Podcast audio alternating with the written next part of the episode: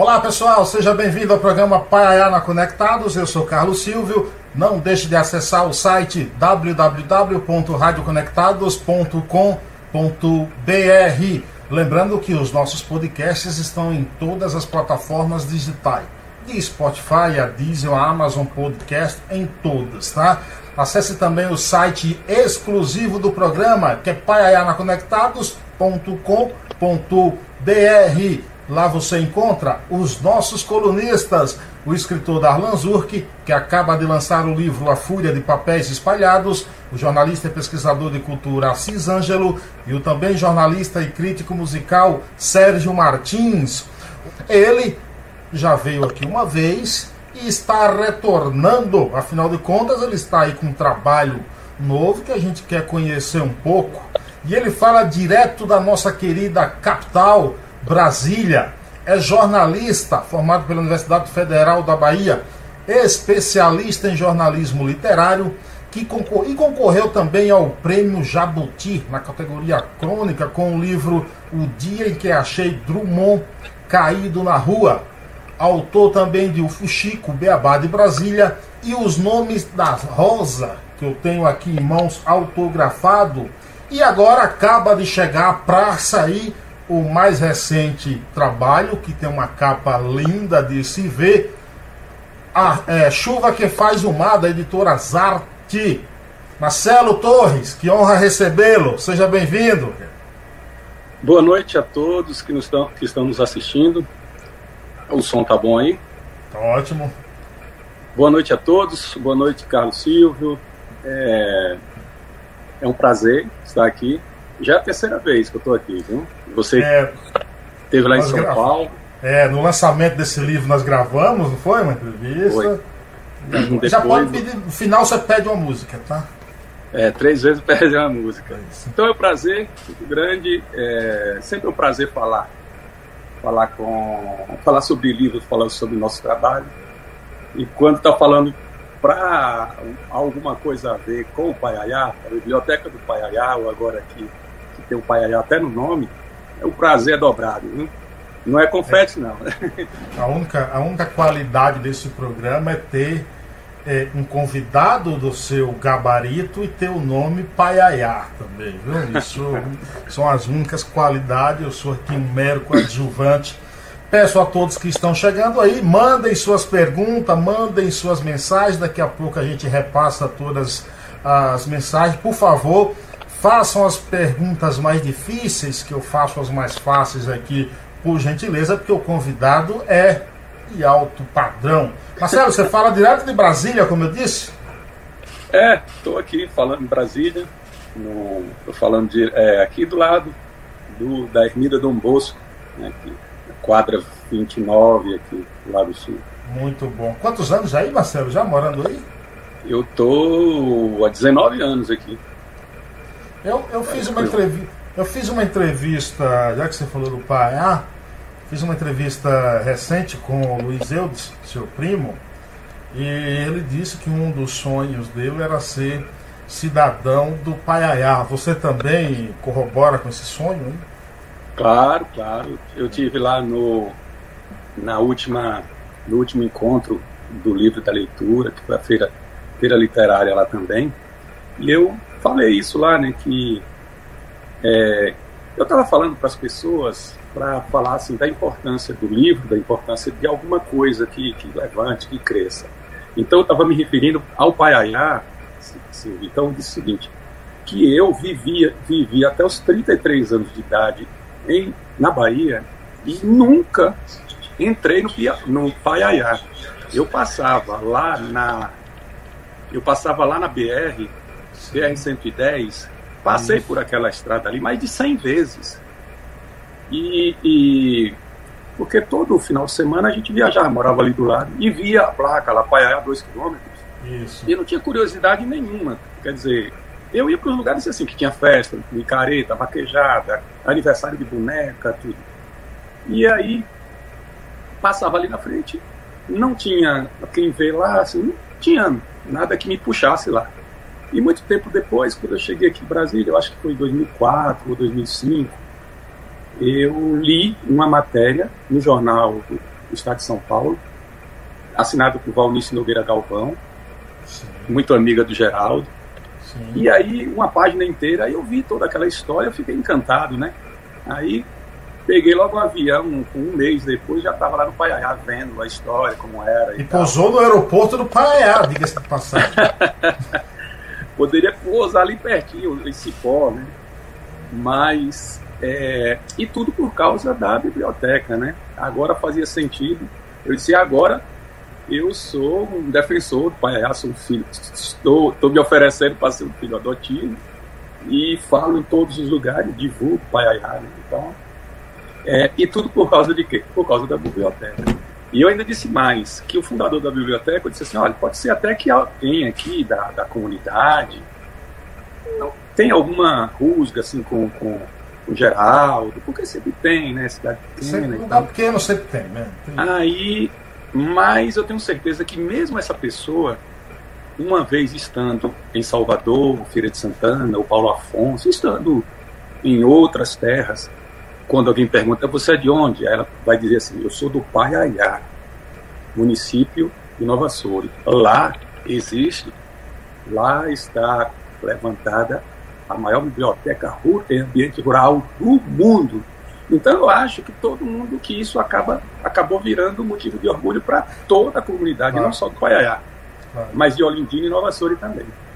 É, eu, eu já fiz bastante entrevistas, principalmente até com, com pessoas de outros países, como Estados Unidos, Rússia, Angola, Moçambique, Cabo Verde. E uma das coisas que me orgulha muito em falar é o Paiaiá. Aqui em São Paulo, por exemplo, a maioria das pessoas até me chamam de Paiaiá. Alguns até não me chamam muito mais pelo, pelo nome. Então, eu acho que é, é, um, é algo que a gente tem que se orgulhar muito, é valorizar ah, as nossas raízes. E aproveitando, Marcelo, esse gancho que você fala que não, nunca tinha passado no Paiaiá e a, através de uma reportagem te levou a visitar, conhecer lá, eu até aproveito para te perguntar, por mais que o Brasil seja um país que não leia muito, a gente sabe que o brasileiro não lê muito, lê muito pouco, né? É, a literatura, o livro, a leitura tem, uma, tem um poder grande ainda, principalmente de unir é, é, pequenos recintos, pequenos vilarejos, assim. É, não sei se você concorda comigo, Marcelo. Concordo totalmente.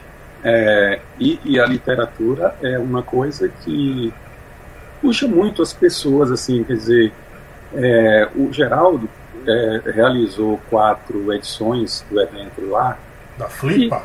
E, todas essas edições, é, as pessoas foram assim muito na camaradagem. Sabia que as coisas, a maior parte assim é improviso, é aquela coisa e tal. A estrutura não é uma estrutura de cidade grande. É, é, são pousadas, né? São pousadas assim, e, e, e, e, o tanto de pessoas que você via lá, que as pessoas é, eu mesmo viajei as minhas próprias custas, né? É, e várias outras pessoas, quer dizer, não cobro o cachê né, que cobrariam em outra em, em outras feiras, cobram né, cachês e tudo. E, e lá a gente via a gente via eh, pessoas de Aracaju, Maceió, Recife, Brasília, Rio, São Paulo, Rio, São Paulo, e até fora do Brasil, tinha alemães lá, nessa última edição agora gente de fora, é, de Portugal, da Alemanha, da Espanha, tinha todo mundo lá, então viram a festa, viram um congraçamento, viram uma coisa assim. E o que é que acontece? Quando alguém manda assim para um, digamos assim, é uma grande irmandade essa coisa do, da escrita, sabe? Nós falamos que é o seguinte, que nós somos os leitores de nós mesmos, assim que nós escrevemos para nós, porque nós não temos assim um público gigantesco. O que é normal assim com todos os, os autores do Brasil, principalmente iniciantes. Só para você ter ideia, os quatro primeiros livros de Carlos Drummond de Andrade, talvez o maior poeta brasileiro, saíram às custas dele e eram 50 edições, 200 edições, ou 200 exemplares, 100 exemplares, coisas pequenininhas. E ele muitas vezes pagando aquilo ali. E e vendendo. Então, é, como a gente faz hoje, né? Eu mesmo faço e outros, a gente a gente Você é, é um vendedor dos seus próprios livros? É, eu, eu sou, eu faço tudo, né?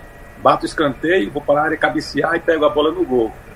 Então, é, eu escrevo, é, é, é, a, a, editora é um, é um serviço contratado, serviços gráficos, editoriais contratado, eles pegam e fazem registro na Biblioteca Nacional, ISPN, aquela coisa toda, fazem ali o, o a diagramação, e imprimem e entregam. E eu pago por todos esses serviços que eles fazem, entendeu? Aí, quem é o quem é o iniciante não tem jeito, é assim, entendeu? Agora, depois que a pessoa ganha fama e tudo, aí poderá vir a uma grande editora paga a ele, vende, ele recebe 10% do, do valor de cada exemplar, do valor de capa de cada, cada quais exemplar. São, quais são os maiores desafios é, por trás de todos esses trabalhos que você está dizendo aí, em, é, bater escanteio, correr para a área, fazer cabecear a bola e até mesmo é atuar como goleiro, defender a própria bola. Quais são os principais desafios por trás disso tudo? Bom, o maior é o, é o conteúdo mesmo, né? É a, é a, redação, é o texto, é o conteúdo da obra. Agora, por trás disso está toda uma logística, toda uma infraestrutura que é, as pessoas assim nem imaginam. Vou dar só um exemplo. Vou dar só um exemplo. É, às vezes a gente está, pegar aqui um livro qualquer, a gente está. É, aí a gente é, prepara o livro, manda para edição ou para revisão. Aí o revisor ou a revisora aponta lá alguns, alguns errinhos, algumas coisas, alguns, alguns ajustes, umas inadequações e tal, de língua, ou de lógica, ou de coerência, essa coisa toda. Aí depois volta para a gente e a gente vai discutir com o revisor, a revisora, é, porque às vezes a gente utiliza uma licença poética, né?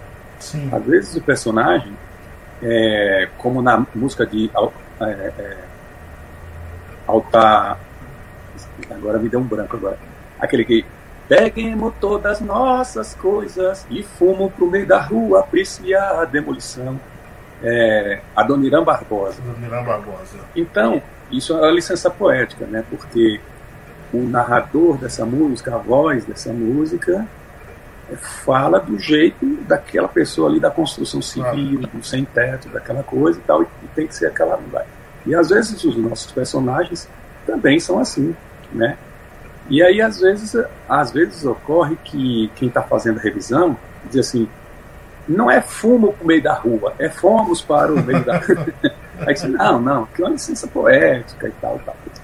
Mesmo depois disso, aí às vezes, na hora que a, a que vai para, para a, a gráfica, aí chega e é, aí chega e às vezes é, às vezes tem uma linha toda com o texto, aí vem uma palavrinha assim, fé, digamos assim, na outra linha, e fica só aquela palavrinha é o que a gente chama de tripa. Fica uma tripa solta ali. E visualmente fica muito feio. Sim, assim, sim. para o layout do livro. Sim. Aí vai tudo. Tá, aí quando chega na outra página, tem, tem só uma palavra de, de duas, duas leituras, fé, né? pá, pó.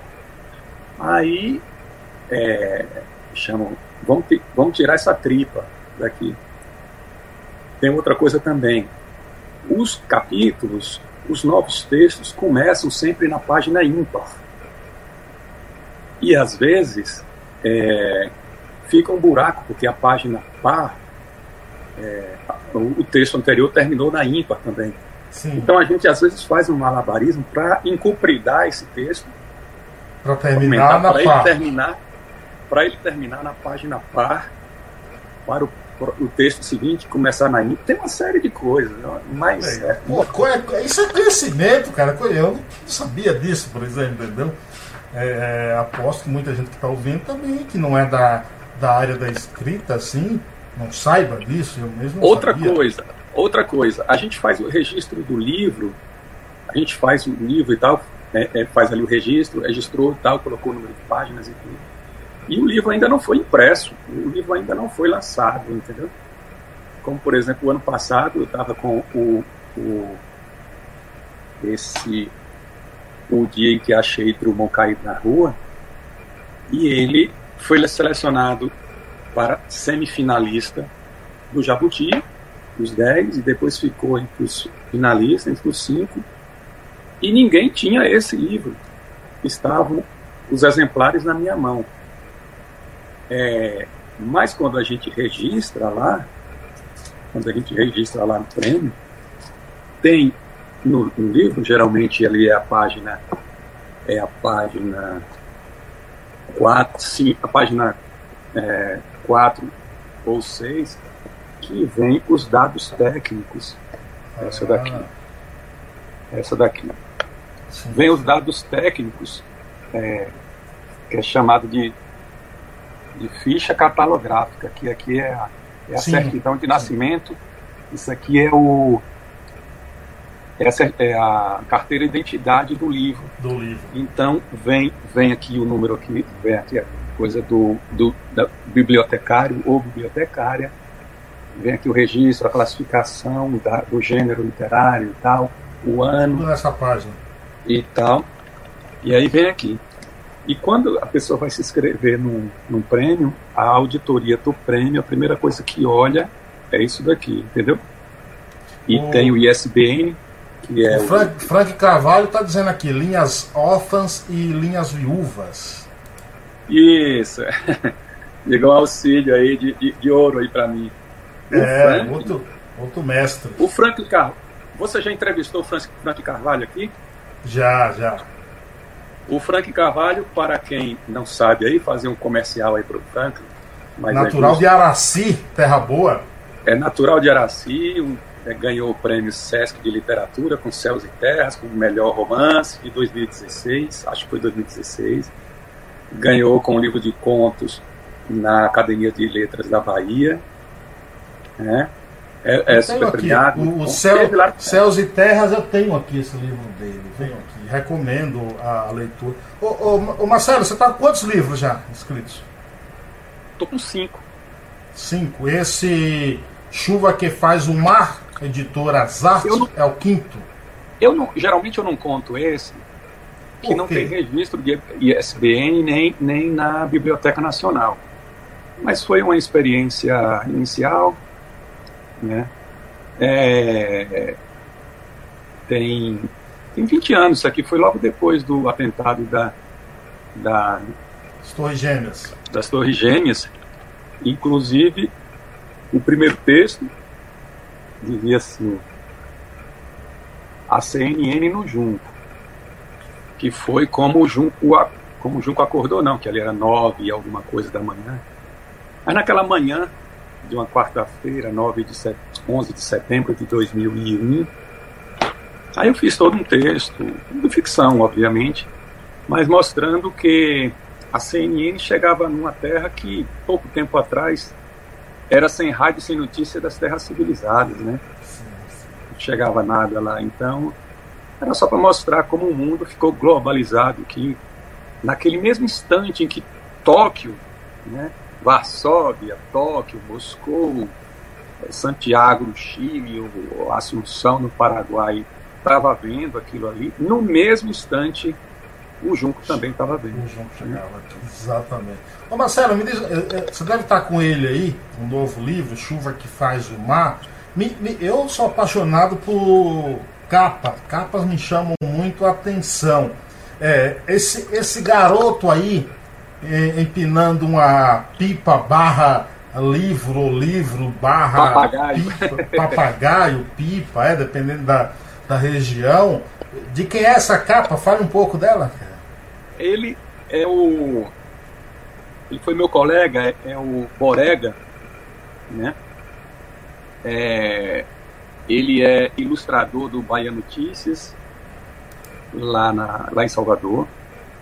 Muito bom ele estudou comigo na Faculdade de Comunicação da, da Federal, lá na Bahia, né? E ele também tinha sido o autor de, desse daqui, do, do, do, Drummond, né? Tem Drummond meio caído assim, olhando e tal. A, a sombra do, do, do Drummond sobre o, o, o. Mas ele pegou muito o espírito da coisa. Eu falei, dei uma. Eu fiz um, um briefing pequeno assim para ele. Aí ele, ele. Eu disse, você quer que eu mande aí o, o PDF? não, não, não. Aí pegou e ele, com dois dias ele me mandou. Eu disse, gente, é. Mas é, eu, eu também achei linda, viu? Achei. Deu mar. Sensacional, sensacional essa, essa, essa capa aí. E me diz, é um livro de crônicas, não sei? Livro de crônicas, tem 40 crônicas. É, ela. Eu vou ler só um texto rápido, é, pequeno. Por, fa por favor. Porque ele diz muito sobre o livro. É o último, é um livro cheio de intertextualidade, né? Lá no Recife tem o Cordel do Fogo Encantado. Eu peguei esse último texto e fiz o Cordel do Fogo Não Encantado, que foi com base numa notícia de jornal em Salvador, e eu fiz o seguinte cordel. Foi no ano retrasado na cidade de Salvador, que saiu publicado em Jornal do Estado que um pobre leitor, morador da periferia, 18 anos de idade, na cidade da Bahia, foi detido algemado por cabo soldado em flagrante delito, após o cujo dito, no shopping tem entrado, todo sujo e maldito, e lá dentro roubado, atrás de um estante, três livros em instante, de flagrante calmaria, numa livraria gigante, a maior do estado antes do camburão, até a voz de prisão. Assim dizia o jornal. Lia ele todo contente, num ponto da frente do centro comercial. Todos livros básicos, Os Capitães da Areia e mais dois clássicos. Tinha ele bom gosto. Sob o risco de peia, já se via até no rosto. Só literatura na veia. Três edições de bolso e até o desembolso, 80 nicas e meia. Lembra da nica, né? Sim, uns, claro. Uns 80 anos atrás, será que sabia o rapaz? Foi no século passado. E nesse mesmo estado, em Salvador da Bahia, parece leitor não havia, pois sob o sol da tarde, do chão dessa cidade, a chama do fogo subia. E assim, o céu da Bahia, três da tarde escurecia, fumaça por todos os ares e dois mil exemplares jogados por militares na fogueira que ardia. Também em Salvador, lá em cima na praça, ali perto do elevador, vendo aquela fumaça, horror debaixo do céu, Cecel soltava seu grito: Bendito o que semeia, livros, livros à mão cheia, e manda o povo pensar: o livro caindo na alma, é germe que faz a palma, é chuva que faz o mar. que maravilha.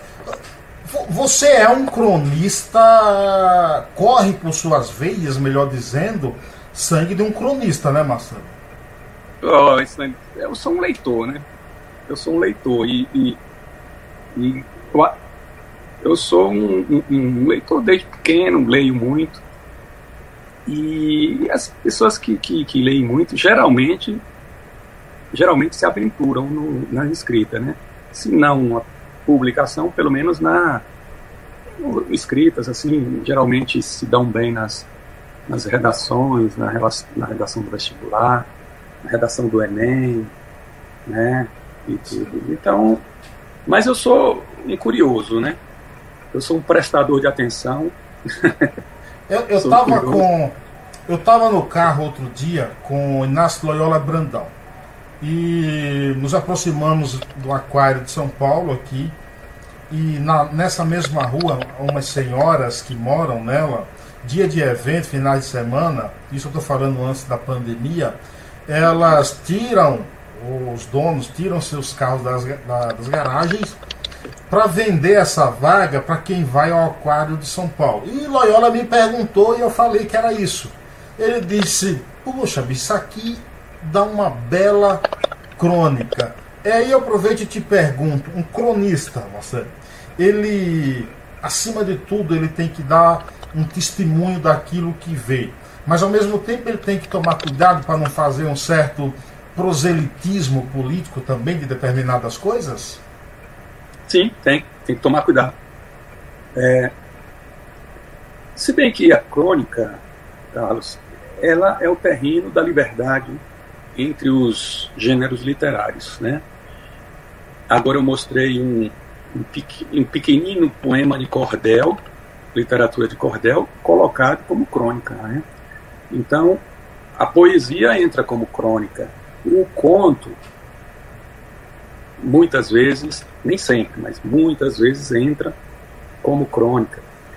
Numa coluna de jornal, do, de, de jornal de revista que é de crônica, às vezes a pessoa escreve ali um, um poema, né, uma carta, é, às vezes escreve uma coisa que é, uma, que é um conto mesmo, e está ali colocado como um espaço de crônica, né? Mas a crônica, ela é o gênero que não tem amarras, né? Ela não tem amarras, ela é o território da liberdade, da experimentação. Ela não tem um fim previsto, porque o conto, por exemplo, o conto é, requer que tenha um conflito. A crônica não precisa ter conflito, não precisa necessariamente ter conflito, né? é, o conto precisa. O conto convencional tem um conflito, aí vai, quando chega lá do meio para o final, tem a resolução do conflito, e chega lá o que a gente chama do clímax, né? E tem um arremate lá. Às vezes o conto conta duas histórias, uma por cima e outra nas entrelinhas, né? Mas a crônica é, é uma coisa livre, é um, um, texto em que você pode ficar ali só fazendo divagação, a divagação a respeito do assunto, você defendendo uma ideia, você atacando alguém. Então a questão assim do. Hoje tem muita gente no Brasil fazendo proselitismo aí contra Bolsonaro, né? Bolsonaro é um saco de pancada aí para os cronistas brasileiros, o, o Antônio Prata lá no na Folha, o, o Rui Castro, sim, sim. o próprio Loyola também, sim. já bateu muito e tudo. E só que às vezes o, o só que não dá para você ficar o tempo todo nessa, nessa tecla, né? Você tem que sair um pouco. A crônica é o seguinte: como é que surgiu a crônica? Ela não é brasileira, não. Ela surgiu, ela surgiu, se não me engano, na França veio para o Brasil e se tornou quase que um gênero brasileiro, porque tanta gente praticando, Machado de Assis, José de Alencar, Olavo Bilac, Carlos Drummond de Andrade, toda, tantas feras Rubem, Rubem praticando, Braga, né? abrasileirou, né? E aí, é, o que acontece? O, a crônica no jornal, no, nas páginas do Jornal do Brasil é o seguinte, para aliviar um pouco a tensão, para aliviar um pouco aquele Antigamente tinha jornal que se espremesse saía sangue, né? Texto pesado, né? Então, para aliviar aquela coisa, então, economia, política, polícia e tal, aí vinha ali no meio uma crônica para poder amenizar, né? Aquela coisa, aquela carga pesada. Então, a, a, a crônica teve essa e tem ainda, né? Essa finalidade. Embora hoje ela esteja ali às vezes em revista de variedade que não tem sangue nenhum, né? não tem tensão nenhuma, é tudo frivolidade. Nesse, nesse livro, você quis trazer também um pouco de fatos aí reais, pessoais e inspiração também de grandes nomes aí da, da literatura, da crônica. É, como é que foi reunir tudo, é, é, selecionar melhor esses textos? Eu peguei um parâmetro, eu, eu, fiz dois, dois livros, esses dois últimos livros eu, eu fiz com uma proposta, e ficou o seguinte: antes de falar dele, vou falar uma coisa. É, eu estava falando com um grupo de alunos aqui em Brasília e, e, e poxa, achei, achei interessante essa fala que eu falei. Sim. Eu disse: ó, é, é, leitura, a palavra-chave é leitura. Leitura não é apenas você decodificar um texto, um texto escrito, Leitura é também, em sentido figurado, se formos olhar lá no dicionário, leitura é também uma interpretação, uma avaliação, uma você perceber, você notar, você. Só para citar assim um exemplo, você que gosta de futebol, aí às vezes um repórter vai entrevistar. Um repórter vai entrevistar. Essa resposta vai ser um pouco mais longa, viu? Sim, sim, fica à vontade. Um repórter vai entrevistar um jogador e diz assim: e aí, como é que foi o jogo aí? O cara, aí o, o, jogador fala assim: olha, nós entramos, nós entramos desatento, dormindo e tal. Quando acordamos, o outro já estava com 3 a 0 quando nós acordamos. E aí agora a gente vai para o intervalo, o professor vai dizer e tal, mas a gente, eu acho que a gente vai ter que jogar pelas, pelos lados, aí ele cruzar, porque tá um ferrolho ali para abrir e tal, tá difícil e tal, tá difícil penetrar lá na área desse Aí ele para, volta para o comentarista da TV, o cara da TV diz assim, esse jogador aí fez uma leitura, a leitura correta do jogo, é a área leitura do jogo, ou seja, uma análise, né? uma análise, uma interpretação e tal. Aí às vezes a gente vai ao cinema, vai ao cinema, aí você chega e diz assim, olha, Carlos, todo mundo está falando desse aspecto aí, de, de, desse aspecto aí, não sei o quê. Mas o que mais me chamou a atenção nesse livro, nesse filme, foi tal coisa, ninguém toca nesse assunto, mas tá, tá, tá, tá. Aí você olha assim, pô, interessante essa sua leitura aí. Eu nem tinha reparado, mas agora eu vou olhar e tudo, depois dessa sua leitura. E agora só para encerrar o, o, a exemplificação de leitura é o seguinte: às vezes a gente está andando na rua, na, na calçada, e sente que está sendo seguido, sente, pressente que está sendo seguido, né? E tal, aquela coisa. Aí você vai, fica com medo, tal. Aí entra na primeira porta, né? Entra na primeira porta, deixa o vulto passar, aquela coisa toda, passou, sumiu, e, e você diz assim: é, foi, foi engano, foi engano você fez uma leitura, foi uma leitura equivocada, mas fez, né? Mas é uma leitura. Porque leitura equivocada também existe no livro, né? Que, que a pessoa escreve uma coisa e a pessoa entende outra, o contrário, né? É, então, pegando essa palavra leitura, este livro, esses dois livros, é um livro que mescla vários tipos de leitura, puxando um pedaço, puxando um pedaço de um título de um livro, de um trecho de uma obra, de uma cena de uma obra, do nome de um personagem, de uma frase ou de um verso, e trazendo para a leitura de, um, de, um, de uma coisa concreta aqui no mundo real, na vida real, no mundo concreto aqui. Então, o modelo de, são 40 crônicas que fazem, que tem esse formato de é, fazer uma mescla de várias leituras, misturar as, as leituras, entendeu? Então, é, leitura, leitura literária com leitura de mundo, leitura da vida, leitura de um fato, leitura de alguma coisa. Porque comigo, tudo que. É, muita coisa que eu leio, eu digo, poxa, aconteceu isso com, com, com Geraldo lá do Paiaiá, aconteceu isso com o Silvio, Aconteceu isso comigo, aconteceu isso com meu pai, com minha mãe, com não sei quem e tal. Ali com o livro, né? Ou então o inverso. É, a gente tá ali, eu estou ali na rua, tem alguma coisa, e eu disse, poxa, isso estava no livro tal, lá. Entendeu? E aí, é, aí transporta.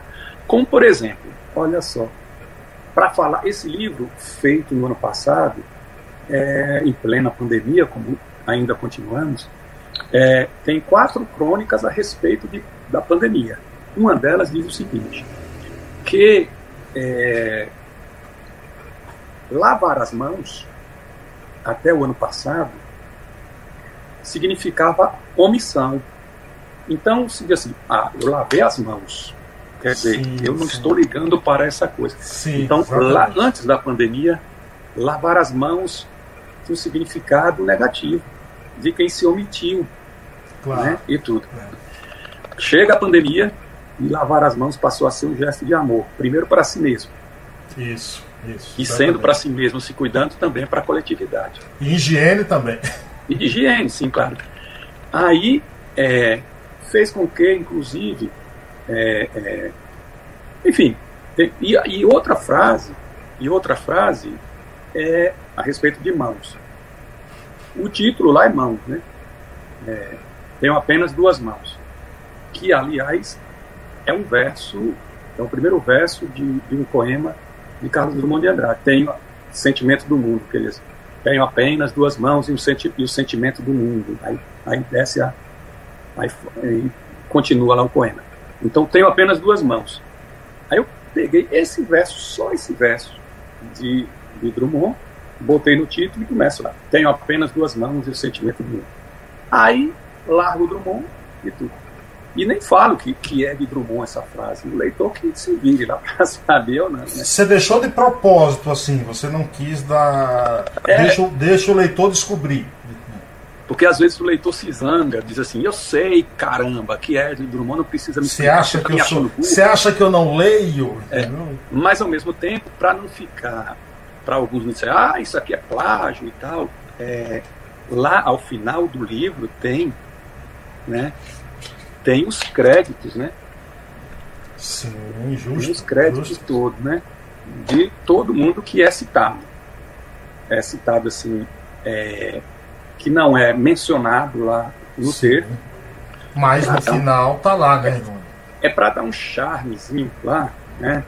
Então, é, eu vou lá, faço a, a intertextualidade e é, lá no final do título, no final do livro, que vai estar o crédito. Né? Sim, correto. E justo também. Aí, é porque às vezes, no texto literário, se você ficar dando a. Ah, isso aqui foi publicado por fulano de tal, no livro tal, na página tal. Fica muito que, óbvio também, né, Marcelo? Quebra o, o, o ritmo da leitura, certo? Imagine, imagine um cantor, imagine a pessoa que vai cantar o hino nacional, que é cheio de intertextualidade. Né? Nossos bosques, nossos bosques têm mais bosques. vida, nossa vida mais amores. É, o cara vai cantar e diz assim, para, isso aqui é de fulano de tal, aqui tal, não sei o que, poeta Entendeu? Isso aqui é de Gonçalves Dias, tá, tá, tá, tá, tá, tá. Aí não tem como. Então, não tem como. Exatamente. Deixa a coisa lá, e lá deixa no rodapé, as... ou no final lá do livro, vai, vai explicar. Sim, aí tem, tem essa. Tem essa. É, lavar as mãos, né? E tem. E tem a outra também, que também tem um poema de, de, de Drummond que é assim: vamos de mãos dadas. Então, mãos dadas, já agora é o contrário. É, é, mãos dadas até a pandemia é o sinal de amor, de carinho, de amizade, amor, né? Sim. Juntos, tal, solidariedade, amor, carinho e tal. Chega a pandemia, não dar as mãos é um gesto de amor. É, exatamente. Na pandemia, né? nesse tempo atípico, nessa, nesse, nesse coisa assim, nessa exceção. Da tempo de abraços história. virtuais. Então, aí quer dizer, é, não abraçar passou a ser uma coisa de amor, Sim. né? Cuidar, cuidar pensar, quer dizer, pensar no próximo, né? O neto não abraçar o avô, né? Aquela coisa, o, o, o irmão não abraçar o irmão, o amigo e tal. Então teve essa toda coisa. Isso, uma, uma crônica aqui de mãos, aí teve outra, teve outra, teve outra e tal. Eu narro que eu fui lá no Junco, tive lá na biblioteca e tal. Na verdade, eu não tive, não escrevi lá, escrevi daqui de Brasília, mas eu simulei como se estivesse lá, entendeu? Aí, falou de cangalha do. Falou de cangalha também, é? Falei, falei. Você já viu lá? Você já pegou lá o. é. E aí. É, e aí vinha ao junco porque. Aí tem lá uma coisa. Mas é, hoje um, um, tem uma história que. Tem uma história que é o seguinte. Ariano Suassuna, uma vez aqui em Brasília, em 2014, ele estava deitado no chão. Que a vida toda ele gostou, assim, porque os aeroportos do mundo todo, quer dizer, do mundo todo, não, que eu não conheço, do mundo todo. Claro. Fui em Lisboa, fui em, em em Atlanta e em Orlando. E no Paiaiá, e o aeroporto do Paiaiá. No aeroporto Paiaiá e do Junco.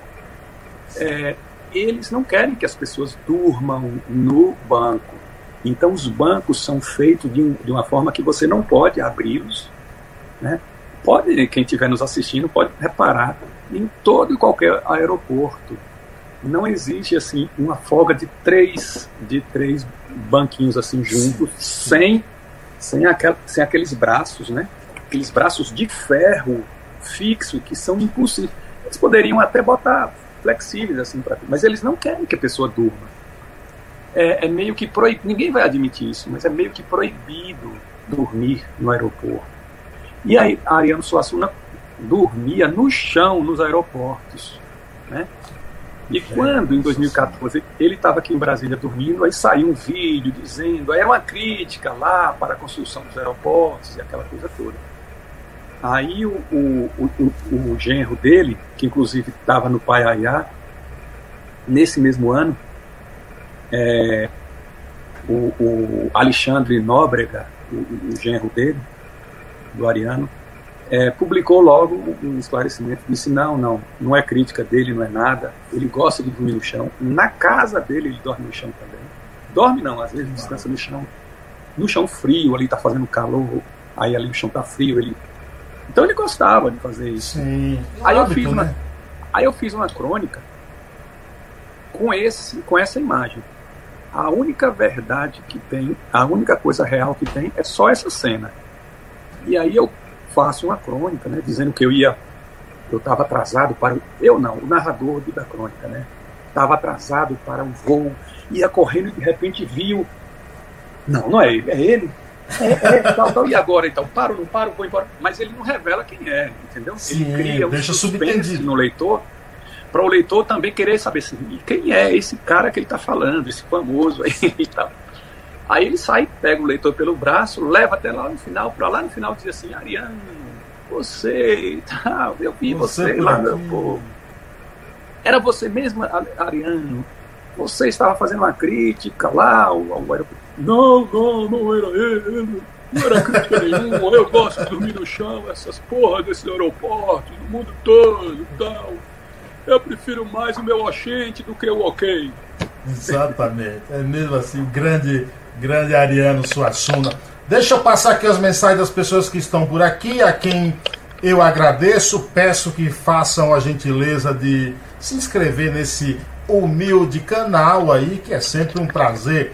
Por aqui chegou José Anchieta Oliveira dizendo boa noite, Marcelo Torres. Grande Anchieta. Também por aqui Marco Marcão. Boa noite, querido primo e talentoso escritor Marcelo Torres. Joélia Menezes, lá em Coronel Fabriciano, Minas Gerais, diz: Boa noite, Carlos. Convidado e todo o pessoal que acompanha esse maravilhoso programa de entrevistas. Muito obrigado. Rita Torres diz também aqui: é, Boa noite, primo. José Anchieta disse novamente: Boa noite, Carlos Silvio. Boa noite, grande abraço. Obrigado pela presença aqui. Quem mais chegou por aqui? Pedro de Oliveira Souza, que disse boa noite. Robson da Cruz dos Santos também, boa noite, seja bem-vindo. O Marco Marcão diz: Carlos Silva, eu sou primo do Marcelo e muito amigo de Antônio Mário. Quero deixar aqui minha reverência pelo Paiá. Muito obrigado, Marco. Que honra, satisfação. Antônio Mário é muito gente boa. Marcelo Torre também. Ambos, ambos é, têm um grande defeito. São torcedores do Vitória, mas o importante é ter saúde. Antônio Mário, que está por aqui, diz boa noite a esses dois grandes amigos, Marcelo Turri e Carlos Silva. Obrigado pela presença, mestre Tonho do Paiaiá. Por aqui também, Pericles Leonardo Cruz. Boa noite a todos, boa noite. É, Joel agradece por Marcelo divulgar também o, o trabalho aí da nossa terra, da biblioteca. É, José Anchieta Oliveira diz: Marcelo, seus dois últimos livros estabeleceram, estabelecem uma ponte inteligente, crônica barra biografia, livros de grandes escritores. A impressão é de que todos os autores citados são seus ídolos literários. É isso, Marcelo? Não, não necessariamente, mas ah, quando chega ao ponto da gente citar alguém, a gente tem alguma reverência, por, né? Então são autores, são autores assim da minha estima e tudo. Embora também não tenha assim, uma classificação, né? Embora existam outros que eu gosto muito que não estão presentes, né? E se fosse colocar, a lista seria muito grande. É, o Anchieta é um grande amigo aí, amigo, era, foi colega do Banco do Brasil, está presente sempre nas, nos nossos eventos certo. literários. E ele, e ele, te pergunta se você escreveria crônicas mesmo no mesmo estilo com autores que não te agradam tanto. E, e tem algum autor que não te agrada tanto assim de crônica? De crônica que não me agrada? É... Deve ter, assim, mas eu não estou lembrado aqui não. Se eu lembrasse, eu diria, não tem um. Você, é muito, de... você, é muito, você é muito corporativista. Não, se eu lembrasse, eu, eu diria. É, por exemplo, eu vou fazer. Porque tem gente que. que se furta, se, se, pre, é, é, é, é se previne de não entrar em bola dividida, de falar, eu não tenho problema, eu sou um anônimo aqui, não tenho problema de. Se eu, puder, se eu fosse falar assim de, de um ou outro, tal, tal, tal. Tem uns que eu gosto, né? Eu gosto do, do, do Antônio Prata, da Folha de São Paulo, gosto do Rui Castro, é, obviamente do Luiz Fernando Veríssimo, que é quase unanimidade, é, é, Loyola, né? Loyola. É, tem muitos, muitos, muitos é, que eu gosto. Agora, dos que eu não gosto, não estou lembrado assim. Por exemplo, aí, mas saindo do, do, da crônica indo para o conto. Eu, é, outro dia, estava falando com alguém e, sobre Luiz Vilela, que é um autor mineiro. Aí eu falei assim: ah, eu gosto muito, muito mesmo de Luiz Vilela e tudo. E é, eu não gosto tanto do Sérgio Santana. E o Sérgio Santana é um bom sagrado. Né? Você falar, qualquer, fazer objeção aqui, assim, quem és tu, Marcelo, para falar que não gosta do Sérgio Santana e tal. E André Santana também, o filho dele. Mas veja só, os contos do Luiz Vilela na minha opinião, são muito melhores assim do que os de Sérgio Santana, né? Agora, tudo isso vai por conta do, do gosto, né? Claro, da subjetividade claro. que está claro. dentro da, da intimidade, da individualidade de cada pessoa, né? Então, tem gente que prefere a cor verde, outro vermelho, outro sim, amarelo, sim. outro azul. E é bom né? que existem essas divergências, viu, Marcelo? Claro. Cara. Se todos Isso gera reflexão. É, se todos preferissem de um só. Agora, essa pergunta de Anchieta, eu vou desdobrar aqui e dizer o seguinte: existem autores que nem são assim, de, que eu leia muito e que eu acabei utilizando assim no, no, no, no meu no meu no seu livro no livro aqui é, eu não li, não li muito, não li tudo, mas, por exemplo, Érico Veríssimo, né? Érico Veríssimo eu só li um certo Capitão Rodrigo dele, que é sensacional. Mas eu digo lá que é um dos meus pecados literários é não ter lido a trilogia O Tempo e o Vento. Mas ainda há tempo. Hã? Mas ainda há tempo. Claro, claro. E, e, e, e Incidente em Antares, Incidente em Antares, que inclusive inspirou Gabriel Garcia Marques, segundo ele falou. Tudo. O, o, o pouco que eu li do Érico Veríssimo, eu fiz uma crônica, li 170 páginas dele. É um cara que tem livro pra caramba, e eu só li isso. E coloquei lá. Mas já do início tomei o cuidado de dizer o seguinte: eu só li isso dele. tá, tá. E vou lá e falo do livro do, do início ao final, faço até spoiler, né? É uma outra coisa também que eu queria falar assim. Eu não tenho problema nenhum com spoiler, né? É porque eu leio uma, eu leio um texto, é muito mais pelo desenvolvimento dele, sabe, com o jeito da pessoa contar. Às mas você, gente... mas você diz que não tem problema é, com spoiler, mas você dá spoiler dos seus livros, por exemplo, não é melhor que o leitor vá lá e leia? Não, aí eu não, não faço, não. Inclusive, mas eu fiz um agora do Ariano Suassuna, né? mas aí é uma, é uma, é uma certa pitadinha para deixar o leitor com desejo de ler o livro. É. E aí, que mais perguntas tem aí? Tem por aqui, ó, chegou o Frank Carvalho, nós já citamos, ele diz: Boa noite, Marcelo entende muito de literatura, política e esportes já é uma referência para consulta. Quem mais chegou por aqui? Geisa Bruna diz: Boa noite, Carlos. Boa noite, meu caro conterrâneo Marcelo Torres. Saudações. Marco Lopes também chegou por aqui. Simone Bacelar diz: Boa noite, grande Marcelo Torres, escritor imenso. Maria José diz: Freire, abraços, primo Marcelo Torres.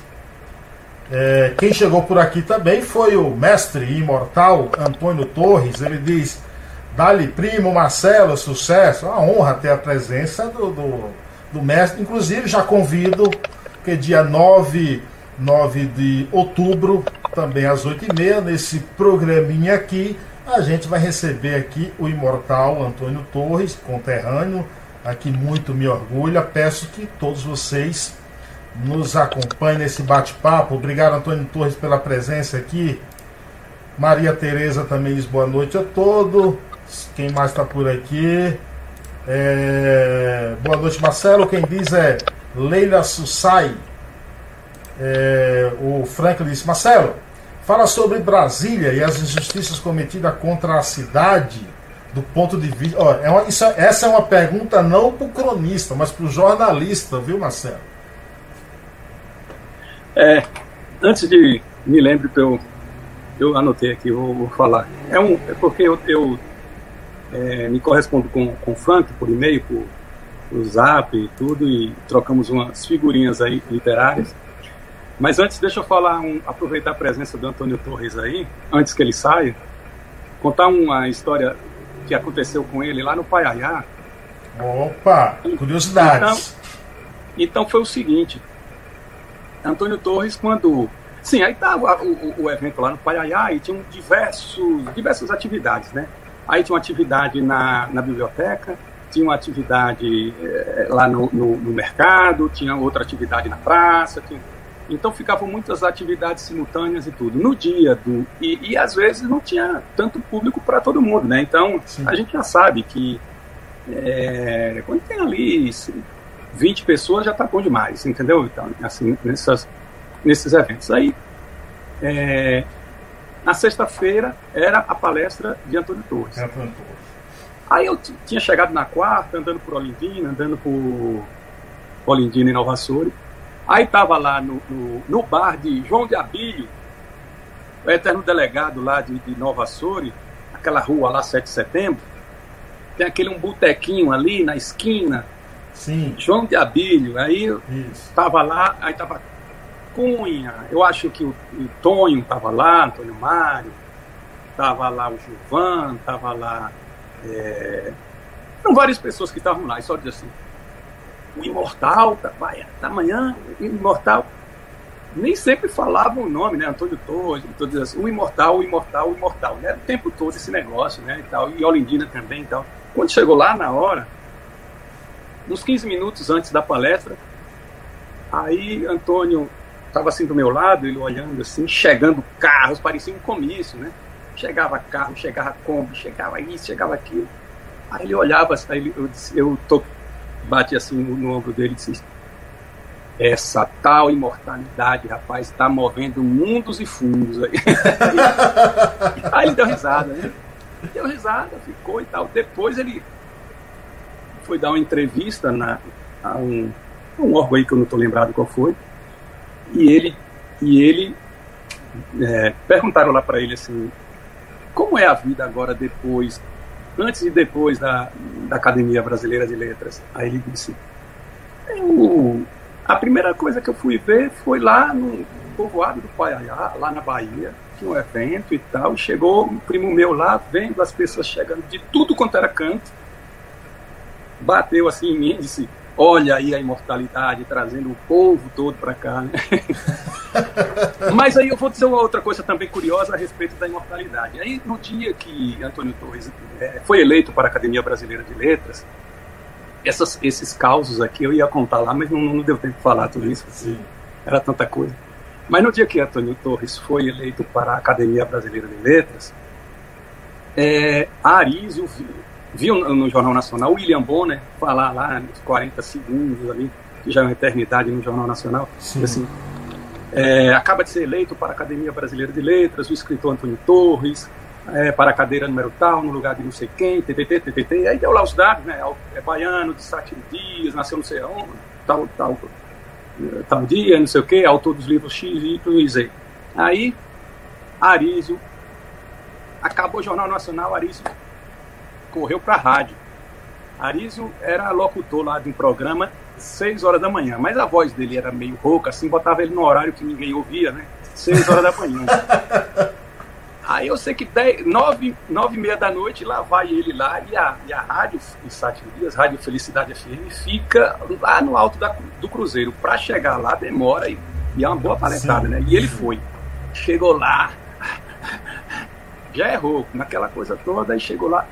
Interrompemos a nossa programação normal para uma edição extraordinária do Jornal de Notícias. É que acaba de ser anunciada a eleição do nosso primo, nosso amigo, nosso conterrâneo, Antônio Torres. Antônio Torres da Cruz, filho de Irineu José da Cruz e do Valice Torres da Cruz. E aí veio, puxou a árvore genealógica toda de Antônio Torres, lá vai, lá vai, lá vai, lá vai, e disse: ele vai ocupar a cadeira 23. A cadeira 23, a cadeira da imortalidade. Não sei o que, ficou falando esse negócio de imortal, imortal, imortal, imortalidade. E pronto, e acabou, foi embora. No dia seguinte de manhã, aí eu tenho uma tia, Neuraci, Maria Neuraci, Sim. que a gente chama de Neura, né? E ela é um pouco hum. nervosa também. Aí é, o pessoal passa ali, ali na frente e tal, aí chegou uma pessoa lá, chegou um cidadão, ninguém sabe se ele estava brincando ou falando se era ingênuo, estava brincando e tal, que ele chegou, Dona Neura, Dona Neura, sobrinho da senhora ganhou aí uma eleição. Disse, Foi, meu filho. Foi, senhor fulano. Aí disse, é, dona Neura, uma cadeira, cadeira 23. É, meu filho, foi, cadeira 23. E a cadeira da imortalidade? Sim, cadeira da imortalidade. Ô, dona Neura, e ele não vai morrer, não? Aí a Neura disse, vai, mas, mas que diabo é isso dessa imortalidade? Aí disse, olha, meu senhor, vamos tomar um café que é melhor. Chamou pra tomar café, não sei o quê. Aí eu cheguei lá, ô oh, Neura, tu não explicou não? E eu sei lá que diabo é essa imortalidade, rapaz. É, mas você sabe que. Gente, mas você sabe que, que, Não sabe, não. É, Loyola me contou que quando ele foi eleito, a neta dele é, chegou para ele e perguntou: vô, é, agora que você é imortal, isso quer dizer que você não vai morrer mais? Entendeu? É. Aí, é, mas a imortalidade, esclarecendo aqui para quem não sabe ainda, quem está nos assistindo, porque sempre tem alguém assim que, que precisa, né, de uma explicação. Bom, a imortalidade está relacionada à obra, né? Porque a obra, claro. a obra da pessoa. Sempre vai ser lembrado, né? Tem uma explicação mais complexa, né? Assim, é. porque Sim. por causa do, do slogan que a Academia Brasileira claro. de Letras pegou, que foi da Academia Francesa, que fala lá da. Eu não sei francês, vou, falar, vou chutar aqui. Lá, lá Immortalité. Lá Immortalité. É, é alguma coisa assim. Da, da Academia Francesa, que tem lá um relacionado à, à imortalidade, e a Academia Brasileira de Letras, fundada por Machado de Assis, é, puxou essa, essa insígnia, né, essa coisa e tal, e todo mundo que é eleito se transforma em imortal. Mas, e o, e o Tom, primo do irmão do Antônio Torres, diz assim: Eu agora sou irmão do imorrível. Tal. É, é, tem que ser Tom. Ó, vamos, rapidinho aqui, vamos lá. É, Barrabás diz o seguinte: é um, é um perfil, tá? Barrabás aqui no, no YouTube. Ele diz o seguinte: Qual o conteúdo dessa garrafinha é, de água aí, ó? Garrafinha do Marcelo. Merchandising aqui do do coco. Maravilha. Tonho do Paiá diz o seguinte, Marcelo, o, peraí que ele corrigiu. O jornalista Maurício Melo Júnior disse, respondendo a uma pergunta minha, escrevo para meus inimigos. Você escreve também para seus inimigos? Deus é mais, eu, eu escrevo para meus amigos. Isso aí é uma força de expressão dele. É, é uma força de expressão dele. Eu não acredito que ninguém é, escreva para inimigos, porque o inimigo vai olhar, vai olhar defeitos onde você não tem. É, eu não escrevo para inimigos, eu não tenho esse, essa, essa coisa assim disso não. Mas eu vou falar aqui da, da pergunta do Franklin, né? Da coisa Sim. aqui. Antes, deixa eu mandar aqui o beijo aqui para a Leila Sussai, aí da, da, de Morrinhos, a gaúcha que mora aqui em Morrinhos, em Goiás. Anchieta, sempre presente, Marcão, meu primo, em Uibaí, Maria José, as primas Maria José e Rita Torres, são irmãs, irmãs também de Antônio Torres. Sim, sim. A família Torres está toda aí, né? Que maravilha. Sejam bem-vindos e agradeço. É, para Pedro Oliveira, que é de Santana, Bahia, e mora aqui em Brasília, né? Para Robson, para Péricles, Péricles Leonardo, é, é, que a gente chama na, na, família de Pepão. Péricles é irmão de Marcão, mora em Salvador, é lá de Sátiro Dias. Aliás, eu acho que Péricles nasceu lá perto do Paiá, ali em Cipó, Ribeira do Amparo, por ali. E Mar todo mundo nasceu, também. todo mundo ali nasceu perto do Paiá, viu, Marcelo? É. abração também para a Bruna Codorna, é, para Marquinhos Lopes, o guardião da, da biblioteca, para Simone Bacelar, né? Acho que já mandei para Tonho do Paiaiá também. Tonho do Paiaiá, ó, Gilson Calisto tá por aqui. Gilson Calisto, Coromandel, Minas Gerais. Conceição Torres, Cris Peralva, Luiz Joaci, que é jornalista, ele diz: no próximo domingo é aniversário de 100 anos do nascimento de Paulo Freire. Publicaremos na semana a página Acontece na Bahia. Sigam lá vários vídeos feitos na biblioteca do Paiaiá, Flipa. E ele acrescenta, inclusive os vídeos da roda de conversa de escritores da qual participou Marcelo Torres, o próprio. Está por aqui também Rogério Cruz Anjos diz boa noite, Marcelo. Por aqui também Samuel Souza diz boa noite, Marcelo, meu conterrâneo. Marcelo, teus livros estão disponíveis onde? Quem quiser adquirir, eles também estão em formatos digitais. Como é que tá? Só impresso mesmo, nada digital. É, talvez isso daqui a, algum tempo eu vá, eu vá colocar em e-book também, né? mas é, por enquanto não. Para adquirir o livro, tem que mandar um e-mail para mim, marcelocronista.gmail.com Marcelo Cronista. Cronista. Arroba gmail.com. Ah. Cada livro custa 30 reais, mais 8 reais do envio pelo correio, 38 reais. É só fazer. Aí eu passo o meu Pix, que é o, meu, o número do meu telefone, e aí no mesmo dia a gente já está enviando pelo, pelo correio. Um abraço aí para Joaci Matos, que Joaci é, é, Joaci é advogado, né? É da É jornalista também, né? Jornalista? É, também é, jornalista. Joaci é daí de Olindina. Sim, Prestigia isso aí também. Conheço, Samuel Rosa, boa. locutor aí da Rádio Felicidade FM. Samuel Souza, não, Samuel Souza. Souza. Samuel Rosa, Rosa é por causa é do, do skunk. É. Samuel Rosa, Samuel Souza. Samuel Souza. Márcia Tereza chegou por aqui também, ó. Márcia Tereza é minha irmã. Conceição, minha irmã. Márcia Tereza, Simone, Paulo Maravilha. Normando e doutor Arísio. Muito é, bom. Então, Rogério Anjos, lá de Sátiro Dias, que mora em São Paulo. Rogerão, é, aquele abraço. Falei todo mundo aí, tem mais Peralva, Cris Peralva, Maria Peralva. Barrabás, que eu não sei o nome Barrabás, dele. Barrabás é de Sátiro Dias. Barrabás é. é uma história interessante dele. Antônio Batista da Cruz, ele. Ah, já cobrou, ó, já cobrou o seu alô aqui, ó, tá vendo? É. Barrabás, um alô para você. Barrabás é um intelectual de Sátiro Dias, mora lá no seu cantinho, um sítio lá em Sátiro Dias, né? Tem uma barba igual essa sua aí, uma barba a minha, mais, a minha mais bonita, viu? É tem uma barba vermelha e ele é história interessante que ele tava, ele foi criado para ser padre, coroinha, seminarista, aquela coisa toda, mas deu no pé, né? Saiu e agora agora virou ateu, né? Virou ateu e aquela coisa se a gente fala no nome de Jesus, já re recebe uma reprimenda dele na hora, né? Barrabás é um cara inteligente, um, um, intelectual lá de Sátiro Dias, que as pessoas, inclusive de Sátiro Dias, precisa olhar um pouco mais para ele, porque é, um, é, um, é uma voz importante, uma voz cultural. Mas ele é um cara quietinho, se... fica lá escondido no sítio dele. Só dá para ver o Barrabás segunda-feira lá no bar de Leninha, tomando uma lá escondido. No uma, bar de Leninha. Uma quentinha, muito bom. Seja bem-vindo, Barrabás. Aproveito aí e peço, não só você, mas que todos se inscrevam nesse canal. Marcelo, muito obrigado, viu, cara? Obrigado por ter disponibilizado esse tempo. Sempre um papo. Ah, Marcelo, que eu conheci pessoalmente no, no lançamento desse livro aqui em São Paulo, em Pinheiro, Os Nomes da Rosa. E agradeço por ter disponibilizado esse tempo aí. Satisfação, Marcelo.